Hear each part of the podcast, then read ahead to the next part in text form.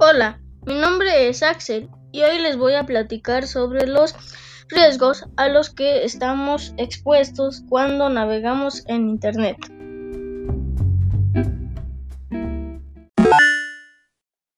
El Internet es una herramienta tecnológica que favorece el estudio, la investigación y el entretenimiento además de que permite a los usuarios comunicarse entre sí a cualquier parte del mundo.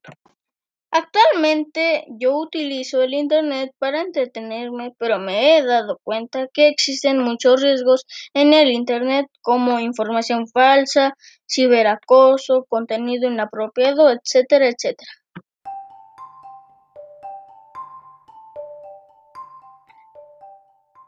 Yo recomiendo que utilicemos esta herramienta para cosas productivas como la tarea, claro, con la supervisión de un adulto.